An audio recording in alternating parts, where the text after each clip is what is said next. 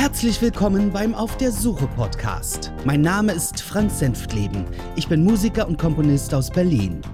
Ich schreibe sporadisch Blogartikel und bin Pianist und Sänger des Rock- und Pop-Projektes The Maze. Heute auf der Suche nach Intrigen, ich mache mir die Welt Teil 11. Letztes Kapitel. Als ich mich Ende 2003 hinsetzte und diesen Aufzeichnungen ein letztes Kapitel anfügte, hätte ich nicht gedacht, dass diese mich fast zwei Jahrzehnte später noch einmal beschäftigen werden. Dieser neue Abschnitt beschrieb den Tod meiner Großmutter. Für mich das absolute Ende dieser Niederschrift. Ich wusste, ab hier wird es nichts mehr geben, was ich dokumentieren oder anfügen müsste. Keine Konfrontationen, keine bösartigen Aktionen und keine Versuche mehr, Familienmitglieder gegeneinander auszuspielen. Das beruhigte mich ungemein. Hätte ich das Dokument damals von meinem Computer gelöscht, hätte ich heute vieles von dem, was passierte, ganz sicher vergessen oder verdrängt. Vielleicht wäre der ein oder andere Gedanke in der Zukunft kurzzeitig wieder aufgetaucht, aber wahrscheinlich genauso schnell wieder verschwunden. Aus knapp 30 Seiten Ursprungsmaterial sind durch die Aufbereitung für den Podcast über 50 Seiten geworden. Ich habe das Original nie gelöscht. Ich kann auch nicht genau beschreiben, warum. Ich trug sie in meinem Datenbestand von Rechner zu Rechner, bis ich wieder auf sie stieß. Doch diese Reihe zum Thema soll mit der heutigen Folge meines Podcasts ein Ende finden. Wenn ich mir den Inhalt der gesamten Aufzeichnungen dazu betrachte, stelle ich fest, dass ich vieles, was meine Großmutter ausmachte, nur grob umreißen konnte. Ich bin gar nicht in der Lage, analytisch und unabhängig an das Erlebte heranzugehen. Es ist viel zu emotional für mich. Ich bin zu tief verbunden mit den Ereignissen mit den Erzählungen meiner Eltern und mit meinem wiederkehrenden Unverständnis für Edith, dass es mir schwer fiel, das Ganze nüchtern zu betrachten. Vielleicht sind einige Situationen, die ich hier beschrieb, für einen Außenstehenden gar nicht so schlimm, wie ich es empfand. Es kann auch gut sein, dass für mich Anstand, Ehrlichkeit, Rücksichtnahme Toleranz, Moral und Empathie einen weit höheren Stellenwert in meinem Leben darstellen als für andere. Ich bin ein Mensch, der für Konflikte Lösungen sucht, der diese lieber niederlegt, als sie zu schüren, manches Mal vielleicht auch gern umgeht. All diese Werte und Tugenden waren für meine Großmutter nicht relevant. Und immer wieder lieferte sie Beispiele nach, die das unterstrichen. Dazu zählte unter anderem das Verhältnis zu ihrem Mann, von dem ich bereits berichtete. Natürlich ging es uns nichts an, wie sie miteinander umgingen. In den Jahren vor ihrer Rente hatten sich beide schon seit längerem kaum mehr etwas zu erzählen. Gemeinsame Aktivitäten außer dem jährlichen Urlaub und dem Bewirtschaften ihres später gekauften Grundstücks gab es kaum. Hobbys hatten beide nicht. Sie lebten nebeneinander her und jeder machte seins. Ich weiß, dass es mehrere Versuche Ediths gab, sich scheiden zu lassen. Die Ironie dabei war, dass ihr zuständiges Gericht für solche Angelegenheiten ihr Arbeitsplatz war. Genauer gesagt, ihr Büro und sie selbst in Person wäre der erste Ansprechpartner gewesen. Ob es nun die Kollegen waren, die ihr davon abrieten oder es ihr peinlich war, den Scheidungsantrag weiter zu verfolgen, kann ich nicht sagen. Dazu fehlen mir die Hintergründe. Aber ich weiß, dass es wohl mehrere Anläufe dazu gegeben hat. Nun ist das Privatleben und der Umgang miteinander in den heimischen vier Wänden das eine. Wenn andere dabei waren, hielten die beiden sich ebenso wenig zurück. Ob es die Wutausbrüche Rudis waren, wenn Edith uns Enkel wieder einmal ohne Ankündigung zu sich holte, oder die Schimpftiraden Ediths, wenn Rudi bereits das Mittag verschlang, obwohl noch kein anderer am Tisch saß. Wir selbst waren oft dabei und mittendrin. Keiner der beiden machte sich irgendwelche Gedanken, wenn sie sich in unserem Beisein die schlimmsten Schimpfworte an den Kopf warfen oder schlecht übereinander sprachen. Eine Begebenheit hat sich mir besonders eingebrannt, weil ich es damals nicht verstanden habe. Ich war damals neun oder zehn Jahre alt, meine Brüder entsprechend jünger. Mein erster Bruder und ich verbrachten ein Wochenende mit meiner Großmutter und ihrem Mann auf ihrem Grundstück. Am Abend saßen wir am Tisch und Edith wollte noch schnell einen Hocker aus dem Nebenzimmer holen. Da das Häuschen recht beengt war und Oma sich ein wenig ungeschickt mit dem Hocker bewegte, stieß sie versehentlich mit Schwung und einem Stuhlbein gegen Rudis Kopf. Es war nicht zu überhören, dass diese Aktion recht schmerzhaft gewesen sein muss. Wir Kinder bekamen einen Schreck. Statt sich jedoch zu entschuldigen, schaute sie uns an und meinte, oh, das ist nicht so schlimm, der ist sowieso gehirnamputiert. Als ich wieder zu Hause war, musste ich meine Eltern erstmal fragen, was das bedeutet. Aber auch andere ihrer Äußerungen zeigte, wie intolerant und diskriminierend Oma dachte. Ob es Themen waren wie Homosexualität, ausländische Mitbürger oder ihre fast schon hasserfüllte Ablehnung für wirtschaftlich benachteiligte Menschen. Ich habe viel Böses von ihr gehört, was ich ungern wiedergeben möchte.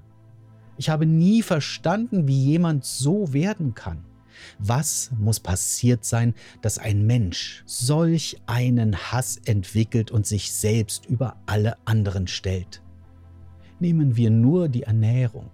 Edith bildete sich wirklich ein, dass meine Mutter unsere Mahlzeiten vernachlässigte. Grund der Annahme war, dass wir nicht wie vielleicht andere um 8 Uhr frühstückten und um 12 Uhr zum Mittag aßen. Das bekam Edith mit und interpretierte hier etwas hinein, was so nicht stattfand. Natürlich aßen wir, jedoch zeitlich etwas später. Und ja, meine Mutter kochte und kann es sogar gut. Aufgrund Ediths haltloser Vermutungen sprach sie uns immer wieder Einladungen zum Mittagessen aus und betonte, dass wir so mal etwas Anständiges zu essen bekommen. Dann irgendwann führte sie den sogenannten Würstchenmittwoch ein. Gerade uns Kindern glaubte sie nicht, dass wir gut und ausreichend versorgt wurden, obwohl unsere Mutter jeden Tag kochte.